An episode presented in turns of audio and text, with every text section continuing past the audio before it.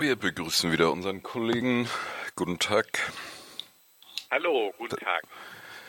Ähm, wir wollen heute die Schuldiskussion nochmal fortsetzen. Äh, mit mehreren Punkten. Vielleicht beginnen wir mit äh, der Veröffentlichung, die jetzt die Tage durchgeht. 22.12. Das muss gestern gewesen sein. Ähm, dort wird davon gesprochen, dass die Schulbehörde sich auf drei Szenarien nach dem 10. Januar, dem Ende des Schullockdowns sozusagen, äh, vorbereitet. Willst du die drei Szenarien vortragen? Gerne, ja. Gerne, genau. Also wir hatten ja in den vorhergehenden Sendungen, die kann man ja als Podcast nochmal nachhören, wenn man vielleicht an einigen Stellen nochmal ähm, Input braucht oder nochmal nachhören möchte, macht das wahrscheinlich durchaus Sinn, weil wir den jetzigen Lockdown bes besprochen haben und auch da die Hamburger Schulpolitik noch einmal kritisch beleuchtet haben. Und jetzt endet ja die, der Lockdown vorläufig am 10. Januar. Bis dahin sind die Be äh, Beschlüsse gefasst worden. Und der Senator Thies Raab hat jetzt drei mögliche Szenarien verkündet, wie es danach weitergehen könnte. Also zum einen kann, jeder davon, kann es sein, dass man weiter im Distanzunterricht bleibt, dass man im Prinzip, dass es eine Verlängerung des Modells gibt, was es jetzt schon gibt, dass im Prinzip die Schüler und Schülerinnen zu Hause beschult werden sollen. Dann hätte man wieder dieses Homeschooling, was man im Frühjahrslockdown schon einmal hatte.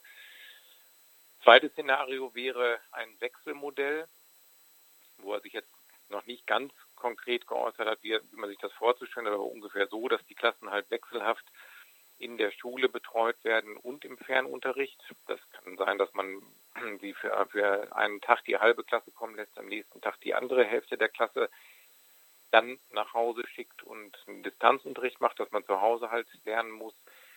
Ein drittes mögliches Szenario wäre halt eine reguläre Schulöffnung, der, der, die Aufnahme des regulären Betriebs wieder. Diese drei Szenarien hat die Trabe jetzt angegeben. Das ist nicht eine komplette Erfindung von irgendetwas Neuem. Es ist auch nicht irgendwie etwas, was man ihm jetzt von ihm nicht erwarten würde.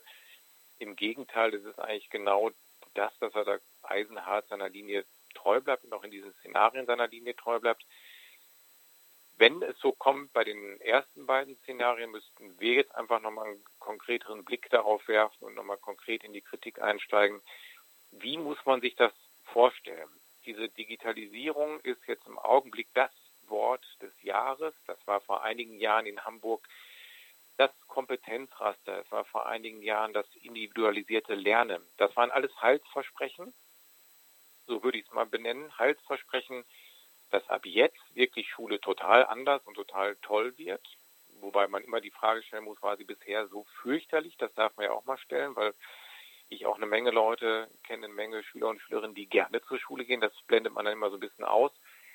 Jetzt ist das Schlagwort des Jahres. Ich würde fast auch vorschlagen, dass man es ähm, zum Wort des Jahres kürt, ist Digitalisierung. Und die Antworten zu seinen ersten beiden Modellen die er jetzt vorgeschlagen hat, also entweder Fernunterricht oder Wechselunterricht, die Antwort, wie das konkret auszusehen hat, die bleibt Thies Rabe schuldig. Ähm, ja, dafür sagt er äh, beim NDR, auch er wisse von Studien, die zu dem Ergebnis kommen, dass Schulschließungen zu den effektivsten Maßnahmen im Kampf gegen Corona gehören würden. Mhm. Ähm, und äh, keine Ahnung, ob er die jetzt gerade erst gelesen hat oder ob das eine ein Zugeständnis ist einer wachsenden äh, Kritik ähm, äh, gegenüber äh, und offen bleibt, ob er sie wirklich gelesen hat, das wissen wir nicht. Ähm, wir hatten ja so ein bisschen, äh, also du stellst ja hier die kühne Behauptung auf, du würdest Schüler und Schülerinnen kennen, die gerne zur Schule gehen würden. Äh, das bleibt mal so ein bisschen im Raum stehen. Äh, wir hatten äh, gegen Ende der letzten Sendung äh, ja festgestellt, das haben wir gemeinsam festgestellt, auch in der ersten Sendung, dass äh, Schüler und Schülerinnen von Stadtteilschulen deutlich benachricht, äh, benachrichtigt, nein, benachteiligt sind äh, gegenüber Schüler und Schülerinnen an Gymnasien. Äh, grundsätzlich, was überhaupt ihre Möglichkeiten, Qualifikationen zu erlangen äh, betrifft. Das haben wir gemeinsam festgestellt. Hm. Richtig? Ja. Wir haben das auch noch ein bisschen äh, in äh, die Historie geführt, nämlich die große Kampagne, die äh, 2008, glaube ich, ist das gewesen, von äh, den äh, Verweigerern der äh, Schulzusammenlegung in einem Schulmodell äh, gestartet worden war über diese Kampagne Schwarz-Grün damals gestürzt und die Schulreform äh, in die Tonne gekickt worden. Gymnasien sind erhalten geblieben mit ihren Privilegien gegenüber den Stadtteilschulen. Die ganze Kampagne damals rassistisch begründet und unterlegt. Ähm, jetzt ist ja bei uns so ein bisschen offen geblieben in der letzten Sendung, die äh, grundsätzliche Bildungsbenachteiligung würde durch einen kompletten Lockdown der Schulen äh, vertieft werden. Und darüber äh, sollten wir heute nochmal sprechen. Genau, ich glaube, das meinte ich eben auch so. Also eine Anmerkung nochmal ganz kurz zu dem, was du einleitend eben gesagt hast. Jetzt muss man die beiden Fäden leicht wieder trennen. Keith Haber hat zu Recht, hast du recht gesagt, er würde die Studien kennen, die darauf hinweisen, dass ein Lockdown das Infektionsgeschehen eindämmen könnte. Aber bei ihm ist immer ein Aber dabei. Man muss dann genau gucken. Er hat auch da wieder ein Aber formuliert und sagt ja, die Leopoldina hätte gesagt, man sollte sich Irland zum Vorbild nehmen. Und in Irland wären die ganze Zeit die Kitas und Schulen geöffnet gewesen. Also er stimmt dem zu, dass er Studien kennt, die auch zu dem Ergebnis kommen, dass ein Lockdown und Schließung der Schulen etwas bringt, aber er hält sich mal eine Hintertür offen und verweist dann auf Irland und sagt, nee, eigentlich ist dann doch wieder die Tür, die aufgeht.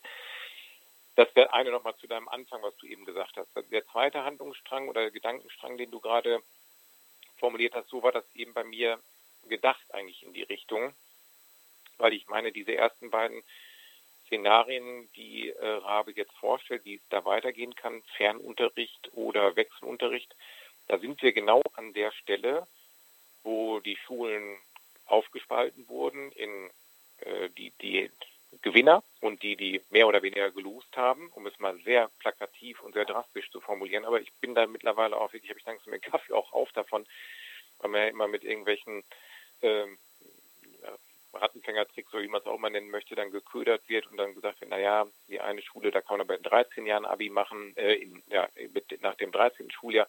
Aber meine, mein Gedanke ging in die Richtung, weil wenn wir jetzt ähm, das Szenario bedenken, die Schulen werden höchstwahrscheinlich am 10.01. nicht wieder zum Regelbetrieb übergehen. Die, die Inzidenzwerte, die Infektionswerte geben es im Augenblick nicht her und ich weiß nicht, ob das in den nächsten 16, 17 Tagen sich ändern wird. Dann sind wir an dem Punkt, identisch wie im Frühjahr, dass man die Kinder und Jugendlichen, die vorher abgewenkt gewesen sind, die seit der Schulreform abgehängt worden sind, weil man die Schule für alle sich nicht getraut hat, die über die Jahre ins Hintertreffen geraten sind, mit einem sinkenden Niveau auch, mit einer steigenden Belastung der Stadtteilschulen. Dann sind wir jetzt, wenn wir, was ich eben meinte, wenn wir an Digitalisierung denken, dieses neue Halsversprechen, dann ist das ein Heilsversprechen für die oberen 10.000. Etwas übertrieben gesprochen, das ist völlig klar. Vielleicht etwas mehr als die oberen 10.000, vielleicht die obersten 20.000 ist das ein Heilsversprechen, weil für diese Unterrichtsmodelle, die da propagiert werden, die gesagt werden, das ist es jetzt, so muss sich Deutschland aufstellen, so muss die Wirtschaft hier aussehen, 2.0, 4.0, es muss alles digitalisiert werden, blendet aus, dass viele Schüler und Schülerinnen in Hamburg nicht erreichbar sind digital nicht erreichbar sind und insofern an diesem Heilsversprechen nicht partizipieren können. Da sind wir uns, glaube ich, auch einig äh, an dieser Stelle. Wo wir uns nicht einig sind, ist äh, in dem in der Möglichkeit, die ich in der letzten Sendung aufgeworfen hatte, ich glaube sogar auch in beiden Sendungen, dass man das ganze Schuljahr streicht. Erst einmal als äh, Grundbedingung äh, dessen, dass es überhaupt irgendwann irgendwie wieder weitergehen kann. Und ich will das nochmal ganz deutlich sagen. Die Fortsetzung des äh, Business as usual oder auch nur eines äh, geschönten Business as usual bedeutet massenhafte Infektionen und damit auch sehr viele Tote. Wir haben heute wieder gehört, fast 1000 Tote in Deutschland an einem Tag. Corona-Tote. Und natürlich, und das sagen inzwischen dann auch die meisten, äh, sind es gerade die Stadtteilschulen, die davon am meisten betroffen sind, äh, weil die insgesamt festzustellende soziale Benachteiligung auch sehr konkrete direkte Infektionsgefahren beinhaltet. Nicht nur den äh, gemeinsamen Aufenthalt über einen Tag in der Schule, sondern auch weitere Bedingungen beengtes Wohnen und so weiter und so fort. Mhm. Verkehrsmittel, alles, was wir inzwischen wissen. Ja. Und um das nochmal ganz deutlich zu sagen, hier wird gespielt mit dem Leben von einer unbekannt großen Zahl von Menschen.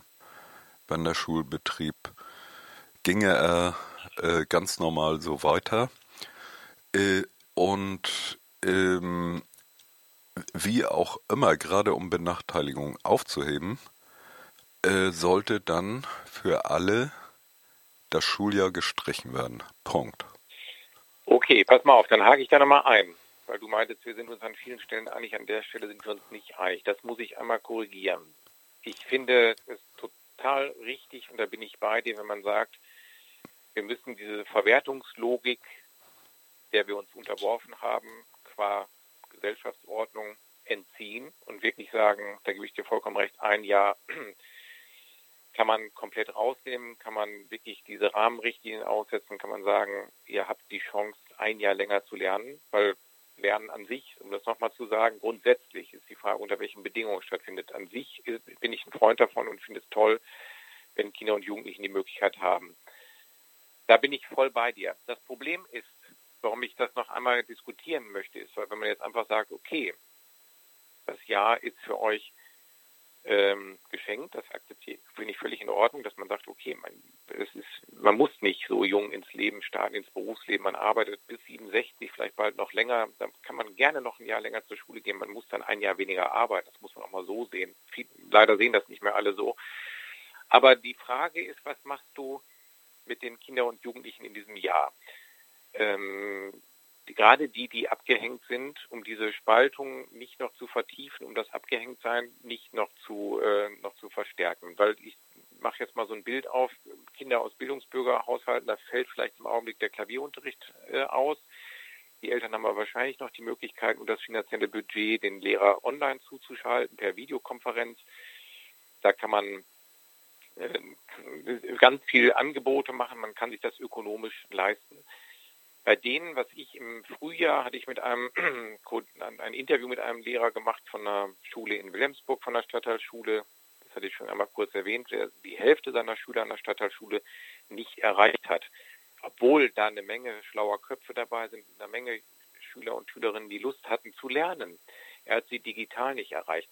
Das wusste man vorher, wenn wir jetzt wieder bei dem Punkt sind, dass man sagt, okay, äh, das Jahr setzen wir das aus, die Rahmenrichtlinien und nehmen diesen Druck raus und diese Abschlusspanik und was weiß ich, das verschieben wir einfach um ein Jahr, dann finde ich, kann man dieses Jahr aber durchaus sinnvoll füllen. Da, was wir letztes Mal auch schon angerissen haben, diese, auch die Ideen, die unter anderem auch der, der Linken kommen, zu sagen, man öffnet Ort, andere Orte fürs Lernen und man muss sich überlegen, wie, das ist die grundsätzliche Frage gerade, finde ich, beim dem, einem Kollegen, den ich interviewt habe, wie schafft man es, dass 50 Prozent der Schüler und Schülerinnen Zugang zum WLAN haben, ohne dass sie im überfüllten HVV sitzen? Da sind wir vielleicht wieder bei der Elbphilharmonie und bei anderen Museen, die geschlossen sind, die vielleicht freie WLAN haben, dass man da sagt, okay, man richtet Arbeitsplätze ein für Schüler und Schülerinnen, die bisher noch nicht da waren. Es gibt Büroflächen, die leer stehen, ohne Ende in Hamburg. Da könnte man genauso gut die Corona-Milliarden dafür freistellen und sagen, okay, wir beheizen die Dinger, wir richten da kleine Büros ein. Da gibt es einen WLAN-Hotspot, wo man zum Arbeiten hingehen kann, wo man oder zum Austausch hingehen kann, wo man an Videokonferenzen teilnehmen kann. Es gibt, glaube ich, eine Menge äh, Punkte, an denen man in diesem Jahr auch drehen könnte, ohne die Schüler und Schülerinnen zu verlieren. Weil ich glaube, ein Jahr nur zu Hause bleiben kann keine Alternative sein, dass man alleine für sich zu Hause sitzt. Das möchte ja auch niemand. Ganz ehrlich, wenn ich äh, Kinder und Jugendliche spreche, meine eigenen Kinder spreche, die wollen Freunde treffen. Schule ist ein sozialer Ort. Neben dem Ganzen, der nervt, dass man gestresst ist von Arbeit und diesem Leistungsdruck, ist es ein Ort, wo man Menschen trifft, wo man im Austausch ist. Und da muss man gucken, wie füllt man dieses Jahr, dass man auf der Ebene Erfahrungen sammelt, die man vielleicht in Schule auch gar nicht sammeln kann, so wie sie statt, klassisch stattfindet. Ja, ich denke, dass man über alle diese Punkte tatsächlich sprechen kann, unter dem Gesichtspunkt allerdings der Selbstorganisation der Menschen. Dann nehme ich dann hm. wieder die äh, Lehrer, Lehrerinnen, Eltern, äh, SchülerInnen der Ida-Ehre-Schule, die ja, äh, wie soll man sagen, ganz vorne waren mit der Entwicklung eigener Forderungen, eigener Konzepte. Und hm auch in dem, was du sagst, spielen ja äh, neue Ideen, äh, kreative Momente eine große Rolle. Und äh, was wir allerdings ja erfahren haben, ist, das haben wir jetzt auch schon mehrfach wiederholt, dass diese Sachen erstmal allesamt abgebügelt worden sind. Also mhm. Lockdown der Ida-Ehre-Schule war nur möglich im Zusammenwirken Eltern, äh, LehrerInnen, SchülerInnen, und Gesundheitsbehörde. Und weitergehende Vorschläge haben wir auch schon gehabt, äh, sind äh, von Herrn Rabe weggebürstet worden. Äh, auch mit so öffentlichen Auftritten, Bemerkungen, naja, es gibt hier so zwei, drei Schulen, die stellen sich quer. Ähm, das äh, wäre natürlich, äh, ja, da gibt es Institutionen, ne? äh, Elternräte, Lehrerinnen, Gewerkschaft, äh, Schülerinnenräte, die äh, in der Lage wären, solche Konzepte anzugehen und vielleicht sogar ganz selbsttätig mit der Intendanz der Elbphilharmonie zu verhandeln über die Nutzung der Räume dort. Mhm. Ja, es zeigt sich, dass äh, diese Schulbehörde ähm, sich versteht sozusagen als äh, Rädchen im Getriebe die äh, nicht in erster Linie den Infektionsschutz ganz oben auf der Agenda hat, sondern die Produktion von Nachwuchs für den gesellschaftlichen Produktionsprozess. Mhm. Würde ich mal folgern aus dem, was wir da in den Wochen jetzt erlebt haben. Ja, es ist natürlich immer, ja, das auf jeden Fall, ja, das ähm, denke ich auch, das ist eine Maßgabe, dass man auch im Ranking nicht absinken will, im nationalen Vergleich der anderen Bundesländer. Äh, ist es immer irgendwie das Spiel, dass man da auf keinen Fall die rote Laterne haben möchte. Aber ähm, ähm, ähm, nee, jetzt muss ich gerade, jetzt habe ich den Faden verloren. Ähm, nee, genau, also das ist einmal, dass, dass, dass man das nicht möchte, man möchte dann nicht, nicht abgehängt sein. Es ist aber, das wollte ich sagen, genau, es ist etwas vielschichtig, äh, leider immer natürlich, oder es gibt immer noch so, so Grautöne auch. Wir haben das gesehen bei der Einführung oder bei dem Versuch der Einführung der Schule für alle oder der Einführung der sechsjährigen Primarschule in Hamburg. Dieser Versuch ist ja kläglich gescheitert. Manchmal macht es Sinn, doch nochmal in die Historie zu gucken, um zu gucken, warum stecken wir jetzt eigentlich gerade da, wo wir sind. Und was war damals ein wesentliches Element dieses Prozesses, was das Rad ganz schön angetrieben hat, war eben nicht nur der Senat, auf den kann man immer leicht schimpfen. Ich kritisiere ihn auch massiv für diese Strategie, die er im Augenblick fährt und auch schon seit einigen Jahren fährt.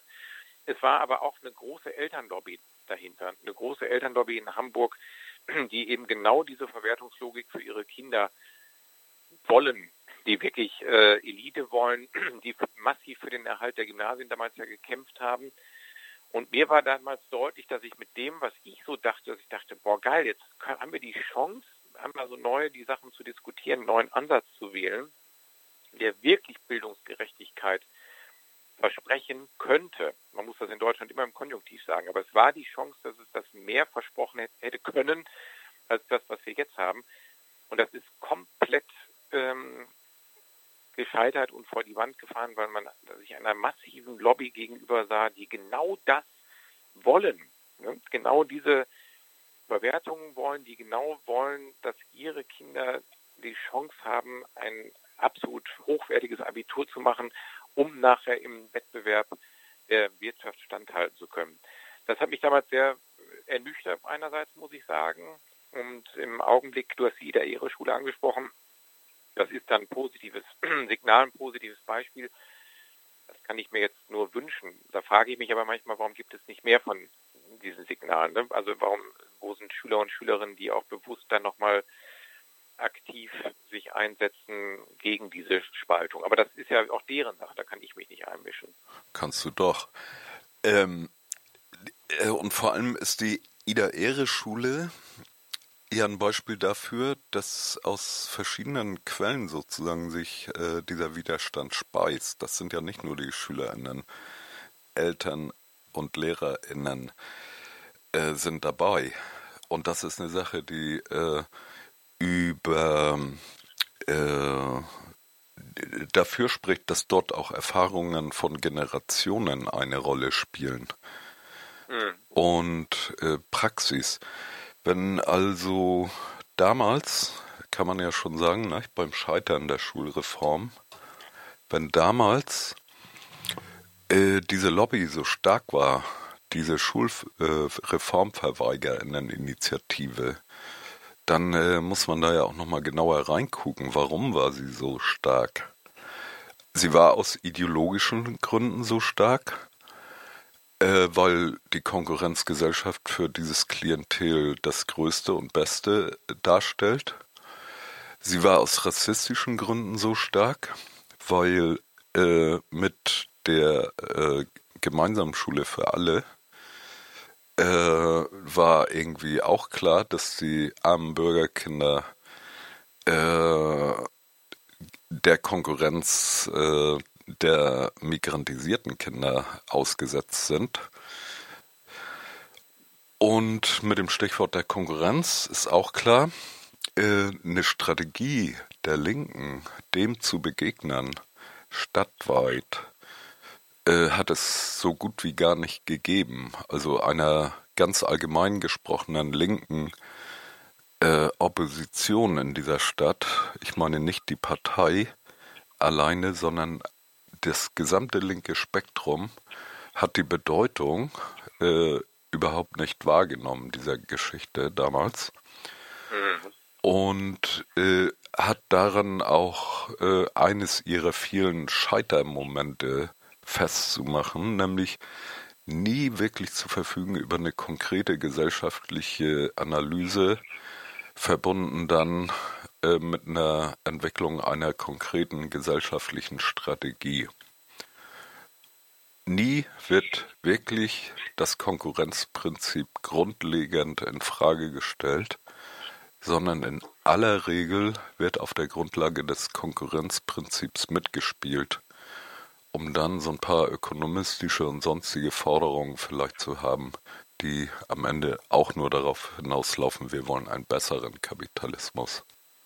Mhm. Ja, und du hast es angesprochen, wenn man da nämlich nochmal genauer hinguckt, ist das schon augenfällig, dass eigentlich die Schul- und Bildungspolitik seit vielen Jahrzehnten eigentlich eine merkwürdige Rolle, nämlich soweit ich das beurteilen kann, meine subjektive Meinung ist natürlich äh, eine sehr geringe Rolle im linken Setting spielt. Also weil man, das war, fand ich jetzt der, am Ende der letzten Sendung schon mal angesprochen, in den 60er, 70er Jahren natürlich noch mal viel stärker. Auch mit vielen Sachen, die wahrscheinlich schiefgelaufen sind, mit der Idee, da diesen Marsch durch die Institutionen, auch Schulen von da zu verändern. Aber es gab diese Ansätze, es war im Fokus, es war damals irgendwie noch klar, das ist auch ein Ort, der anders gedacht werden kann. Das war die, die, die Zeit der Gründung von demokratischen Schulen, von der Laborschule in Bielefeld, wo einfach nochmal Schule anders gedacht wurde. Das erste Mal übrigens wieder seit den 20er Jahren. In den 20er Jahren gab es auch eine Blüte im damaligen Deutschen Reich von einer unfassbaren Breite an ähm, freien pädagogischen Ansätzen. Ich hatte in meiner, meiner vor, vorletzten Sendung den Sozialistischen Bund als Thema, die da auch nochmal Bildung und Leben anders äh, definiert haben, mit Tanzen verbunden haben. Es gab Ansätze, wo man heute wahrscheinlich einfach für ausgelacht würde, so, ne? also so oder etwas arrogant von oben herab betrachtet, keine Ahnung oder gar nicht. Dann gab es das erfahrungsgemäß natürlich nicht mehr. Es gab diese Zäsur des äh, Nazifaschismus, des Nationalsozialismus, der dann, das wissen, weiß man ja auch bis in die 60er, 70er Jahre gewirkt hat. Und erst dann haben Schule wieder, hat Schule wieder eine Rolle gespielt gesellschaftlich. Und ganz ehrlich muss ich sagen, das ist so wie ich es betrachte, seit den spätestens 80er Jahren, und das ist nun fast 40 Jahre wieder her, spielt es in der Linken wieder eine sehr untergeordnete oder gar keine Rolle, wie Schule auch anders gedacht werden kann. So ein Reformansatz der 20er, der 60er, 70er Jahre sehe ich nicht. Im Gegenteil, es ist eigentlich eine komplette Durchökonomisierung und eine, eine Strukturvorgabe von Seiten der OECD, die wirklich Pläne, also ne, Pläne und Planungsziele vorgibt. Das ist aber eine, eine, Organisation zur wirtschaftlichen Zusammenarbeit. Das darf man nicht vergessen. Genauso wie die Bertelsmann Stiftung sich die letzten 10, 20 Jahre Bildung auf die Fahnen geschrieben hat, weil sie gemerkt hat, das ist ein Markt, wo man theoretisch, wenn man das mal privatisiert kriegt, ist das ein Milliardenmarkt. Man nur nach England gucken, was es für Auswirkungen hat, aber man sieht auch, was es für ein großer ökonomischer Markt ist, wenn man Schulen nochmal stärker im Ranking aussetzt und raus aus der staatlichen Strukturierung, raus aus dem Beamtenverhältnis und es eher privatisiert. Was ich damit sagen will, das ist jetzt ein weites Feld, was ich jetzt aufgemacht habe, aber das zeigt sich auch wieder in, unter, wie unter einer Lupe jetzt in dieser Corona-Krise, dass man wie der Bilder, weiß ich gar nicht, ob das stimmt, wie der Hase vor der Schlange sitzt oder wie auch immer man sitzt, vor den internationalen Bildungsstudien bibbernd da, man hat Angst zu versagen, man hat Angst ins Mittelfeld abzurutschen, ohne auch von linker Seite mal die Frage aufzumachen und lautstark auch aufzumachen, zu fragen, Moment mal, warum unterwerfen wir uns diesem Diktat dieser Rankings? Warum werfen, unterwerfen wir uns oder, oder ordnen uns in PISA ein? Was ist das im internationalen Vergleich? Was ist das? Es ist kein Vergleich, wo geguckt wird, wo sind die Menschen am glücklichsten. Es ist kein Vergleich, wo geguckt wird, wo die Menschen am, sauberste Wasser haben, wo sie Zugang zu Wohnungen, Dach über dem Kopf haben, wo es keine Obdachlosigkeit gibt. Nein, es ist ein Bildungsranking, was knallhart sortiert, international und die Antwort der Linken gibt es natürlich immer klein auch Kritik daran, aber es ist kein großes gesellschaftliches Thema gerade. Es könnte es aber werden, weil Corona einfach nochmal deutlich zeigt, woran es hapert. Es zeigt eigentlich total glasklar, wer abgehängt ist, wer abgehängt bleiben wird. Bei allem Versprechen, wir wollen keine Banlieusierung von Deutschland, findet sie vor unseren Augen statt, anders als vielleicht in Frankreich, dass die Menschen jetzt nicht ghettoisiert ganz am Stadtrand leben, teilweise natürlich auch in Hamburg. Aber es ist eher ein Abhängen, was in den eigenen, in den eigenen Schulmauern gerade auf Distanz stattfindet. Und da wäre schon die Frage, wenn wir darüber nachdenken, jetzt was weiß ich, andere Lernorte zu entwickeln, es wäre so eine Zeit, nach 40 Jahren Pause in dem Bereich könnte man wieder überlegen, was heißt Schule für Demokratie, was heißt Demokratie und wie können Schüler und Schülerinnen dort partizipieren? Wie kann da eine Streitkultur wieder entstehen? Genau, und dafür wäre dieses Jahr des Lockdowns zu nutzen.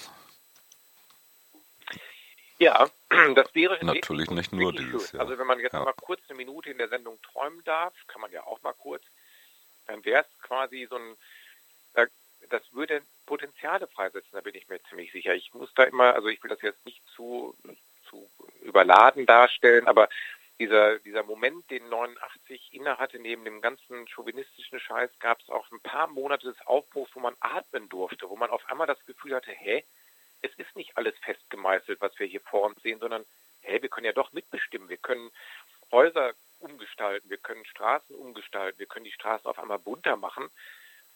Den Moment sehe ich jetzt noch nicht, dass mal diese Monate 89 völlig anders und äh, den ganzen nationalistischen Taumel, rassistischen Scheiß, der ging damit einher. Das will ich nicht ausblenden, aber du hast es wahrscheinlich ähnlich erlebt, ähm, dass es auch den Moment gab, wo man atmen konnte.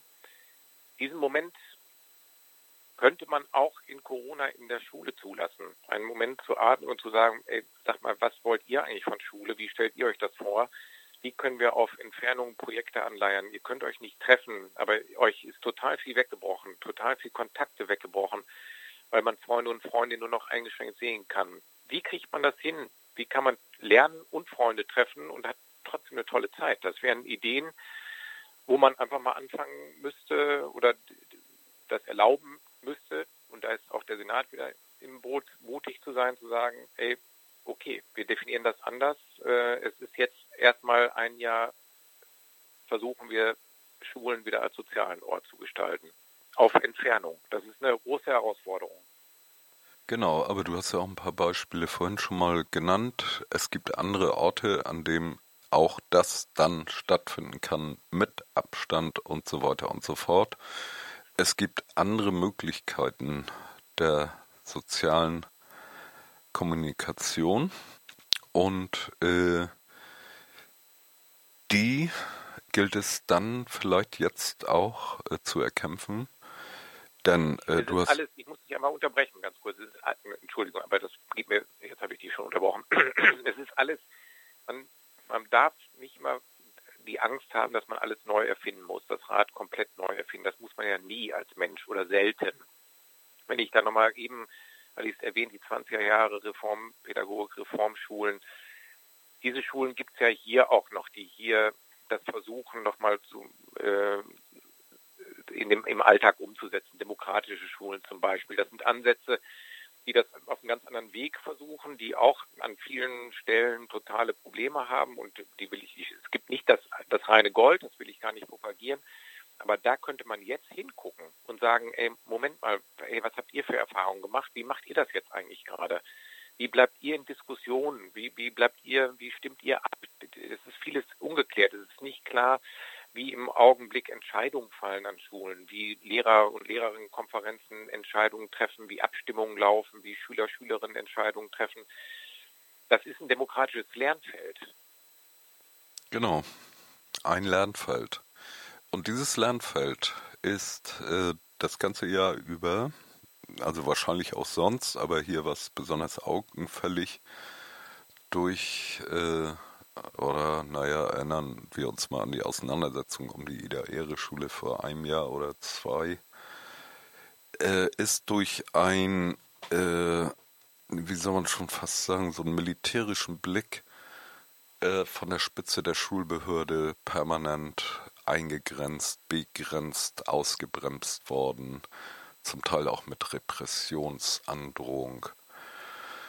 Und da gibt's, ähm, du bist hoffentlich darauf vorbereitet, eine zweite unfassbare Nachricht, äh, die lautet, dass die Bundeswehr in Bundeswehr-Universität in Hamburg-Wandsbek äh, gegen alle Empfehlungen, gegen alle, gegen alles Wissen dafür sorgt, dass in diesen Wochen 3000 Menschen an einem Ort sich zusammenfinden, weil sie Klausuren schreiben müssten.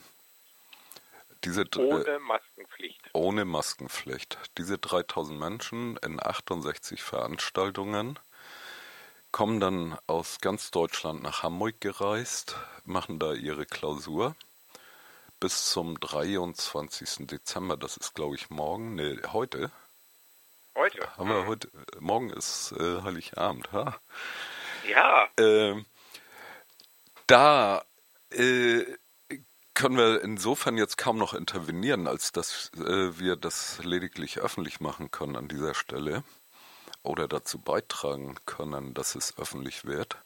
Dort haben offenbar in den letzten Wochen äh, 3000 Menschen konzentriert sich zusammengefunden, Klausuren geschrieben, sind dafür quer durch Deutschland äh, gereist, so wie das Armblatt beschreibt, und äh, fahren dann auch wieder zurück, haben sich ähm, gegenseitig gespreadet.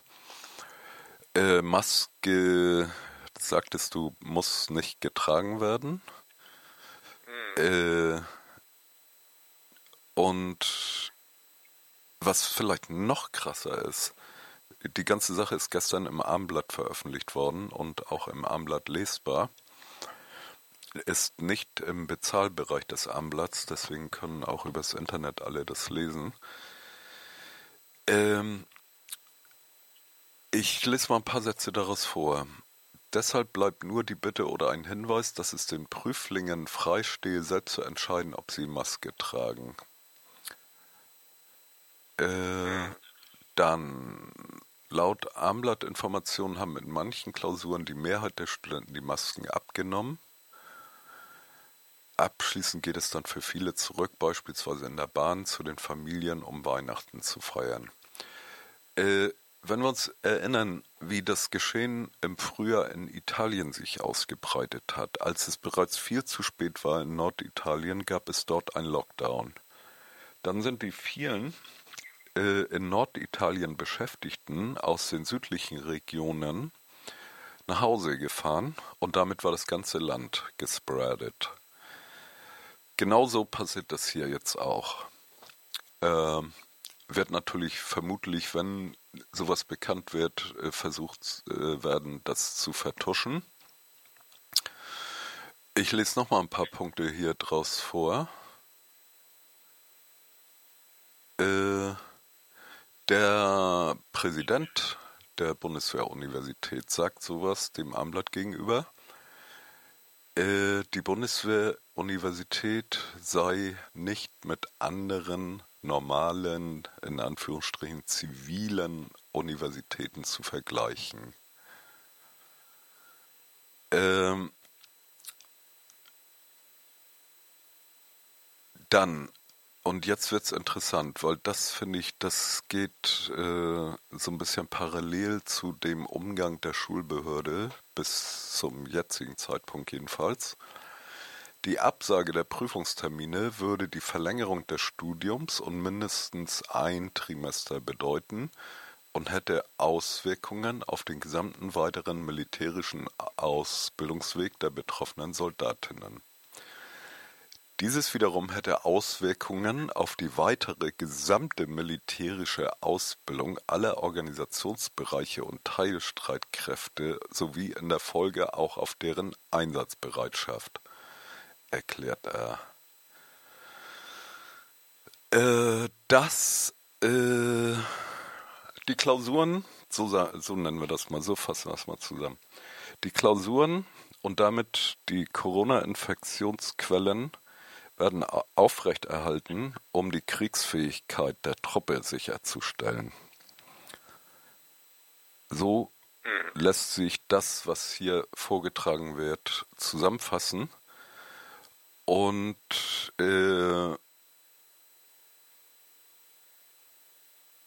äh, dann gibt es hier äh, noch ein Absatz, der total interessant ist.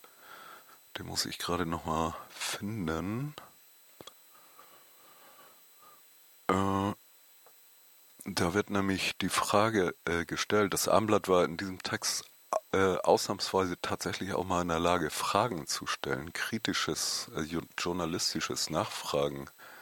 Dann, ja, dann, also äh, das, da, da, muss ich dir recht geben. Das hab, ich habe das habe ich noch äh, sehr selten also, erlebt, dass man wirklich, also dass das fundiert recherchiert ist und auch wirklich äh, Aussagen von Klaus Beckmann drin sind, die verwertbar sind vom Präsidenten der Helmut Schmidt Universität, ähm, wo auch nochmal deutlich die, die gesellschaftliche Einbettung dargestellt wird. Mhm.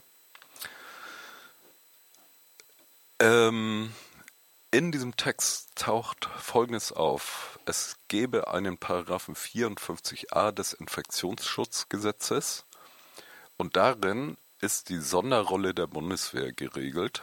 Also ich habe es nicht selber geprüft, aber es steht hier im Armblatt.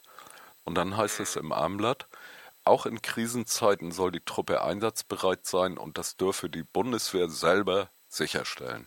Stichwort Eigenvollzugskompetenz. Mhm. Äh, das ist eine militärische Parallelstruktur, die das Grundgesetz nicht vorsieht. Ganz einfach. Und die hier zu Lasten von Tausenden oder von Millionen von Menschen äh, angewendet wird. Ähm, und sie geht auf merkwürdige Weise, finde ich jedenfalls, parallel in diesen Formulierungen, äh, die darauf hinauslaufen, dass die Bundeswehr kriegseinsatzfähig sein soll, in, den, äh, in diesen Formulierungen, wo also die äh, jeweiligen äh, Folgen auf Jahrgänge im Voraus beurteilt werden geht auf merkwürdige und irgendwie dann doch synchrone Weise parallel zu dem Vorgehen an den Schulen der Schulbehörden. Das ist ja nicht nur Hamburg, das ist ja äh, bundesweit sind es die Kultusministerien, äh, die noch nicht mal annähernd auf so eine Idee kommen, wie einfach so ein Corona-Schuljahr einfach zu streichen und äh, dann äh, dabei bleiben, dass sie doch alle stramm darauf hinarbeiten mögen, dass sie ihre Schulabschlüsse erreichen, damit die sozialen Reservoirs der Arbeitskräfte äh, dann auch äh, am Start sind. Das ist so staatskapitalistisch organisierter äh, Menschenverwertungszirkus. Zirkus ist ja schon eine Verschönerung eigentlich. Betrieb, Menschenverwertungsbetrieb, der äh, hier ganz, ganz äh, krass sichtbar geworden ist als Corona-Ergebnis, äh, kann man vielleicht feststellen. Hm. Unter diesem Paragraph 54a finde ich diese Eigenvollzugskompetenz nicht, aber guckst du gerade? mal genauer einlesen. Ja. Bitte? Guckst du gerade? Genau. Mhm. Also, ähm, aber das äh, erschließt sich mir nicht, das müsste man aber in Ruhe nochmal äh, mhm. lesen. Aber wahrscheinlich ist das wirklich äh, äh, wieder die äh, das Abendblatt auch schreibt, dass äh, die Bundeswehr funktionieren muss. Ne? Mhm. Äh, ja, nicht äh, im, im, Zitieren des Präsidenten der Bundeswehrhochschule schreibt das Abendblatt das, ne? Mhm. Ja, äh, Fazit deinerseits. Ja, also jetzt haben wir natürlich, jetzt hat, hat man dieses Fass nochmal aufgemacht, dass es wirklich neben dem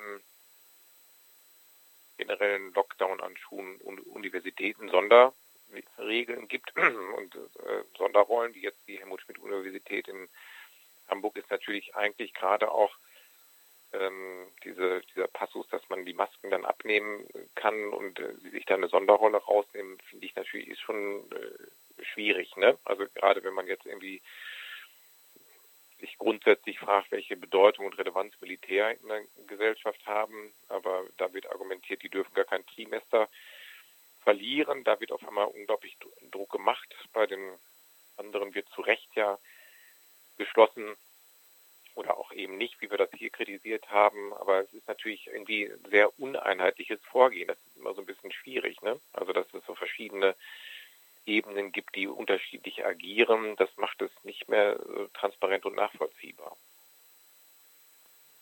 Äh, doch, ich finde, das ist alles sehr transparent und nachvollziehbar. Man muss sich nur die Mühe geben, da überall äh, reinzulesen. Ähm, ich würde mit meinem Fazit äh, mal feststellen, äh, wenn wir das nebeneinander stellen, das Agieren der Schulbehörde und das Agieren der Bundeswehr, äh, Bundeswehruniversität, dann fällt doch eins ganz deutlich äh, auf. Neben dem, was das Ziel ist, äh, hier explizit genannt bei der Bundeswehruniversität, nämlich die kommenden äh, Aufgaben der Bundeswehr und die Bereitstellung des Personals dafür. Äh, neben dem fällt auf, dass äh, Schule hat ja eine bestimmte Tradition in Deutschland. Und ich äh, weiß äh, mir nicht anders zu helfen, als mich, wenn ich diese beiden Sachen jetzt in den letzten Monaten mir so angesehen habe, dann erinnere ich mich doch sehr an alle möglichen Schilderungen des preußischen Schulsystems und äh, der Vorbereitung auf die preußische Soldatenkarriere. Auf der einen Seite und auf der anderen Seite die Vorbereitung auf das äh, verwertet werden äh, in der Massenindustrie, in, in der schwersten körperlichen Arbeit und die Zurichtung auf diese Institutionen. Ja, genau. Und da sind wir nochmal an dem Punkt vielleicht auch, wenn du das sagst, Preußen, Kaiserreich, dann sind wir nochmal bei dem Punkt, den ich eben nochmal aufgebracht habe, dass es, wie gesagt, nur in den 20er, 60er, 70er Jahren da einen kritischen Umgang mit gab, als Gesellschaft auch nochmal insgesamt in Frage gestellt wurde, vielleicht nochmal äh, dynamischer war. Auch in den 70er Jahren parallel dazu wurde damals das erste Mal auch die Bundeswehr massiv in Frage gestellt. Es gab Bestrebungen aus der Heer damals raus aus dem Militär raus, das zu demokratisieren, wo auch mal die Frage ist, wie, wie man sich das vorzustellen, aber es gab diese Ansätze, es gab diese Kritik lange Zeit und auch sehr massiv bis in die 80er, 90er Jahre fast hinein, dass Bundeswehr keine Werbung an Schulen machen darf. Mittlerweile hat man sich an einen gesellschaftlichen Zustand gewöhnt, dass überall Plakate hängen. Die wären, denke ich, in den 80er Jahren an Schulen vielleicht eher abgerissen worden. Also da erinnere ich mich dran, dass immer irgendwelche Truppenoffiziere kommen wollten, auch als ich noch zur Schule gegangen bin. Man hat das verhindert, man hat gesagt, das will man nicht. Die wollten kommen und Werbeveranstaltungen in den Schulen machen. Jetzt ist es präsent, jetzt hängt es überall. Und ähm, ja, man hat sich an viele Punkte gewöhnt, genau wie wenn wir das nochmal an dem Stelle zusammenfassen wollen, man hat sich die, daran gewöhnt, dass Militär präsent ist durch Werbekampagnen überall und die Plakate da einfach auch hängen gelassen werden. Und man hat sich daran gewöhnt, dass Schule sehr gespalten ist, dass man sich darauf vorbereitet, hier seinen Platz zu finden in der Gesellschaft, aber seinen Platz in einem in einer Gesellschaft, die auf Verwertung basiert und auf Gewinnmaximierung basiert. Und das geht schon einher. Ne? Also dann auch die, die Werbekampagne für die Bundeswehr, die dann immer noch die Möglichkeit eröffnen und damit die aggressiv Werbung machen für die, die in der Schule vielleicht Probleme hatten, können dann beim Militär noch was werden. Ja, ähm, ich würde sagen, wir haben jetzt drei Sendungen zu der ganzen Thematik Schule im Lockdown. Können das für dieses Jahr heißt für diese Woche und die nächste Woche dann erst einmal sacken lassen. Und äh, ich nehme an, dass es dennoch nicht das letzte Mal gewesen ist, dass wir darüber zu sprechen haben.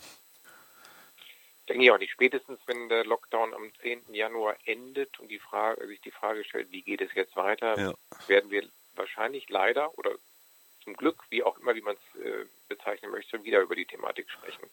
Ich hoffe, dass wir vielen Menschen in der Stadt äh, damit viele Anregungen gegeben haben, mit der ganzen Situation sozusagen auf hohem Niveau umzugehen. Hohes Niveau heißt kämpferisch äh, klarzukriegen, hier wird gerade was ganz Entscheidendes gesellschaftlich ausgetragen und ohne die Beteiligung äh, der Menschen in der Stadt äh, wird es nicht gehen. Da werden äh, Dinge passieren, die wir uns heute noch gar nicht vorstellen können.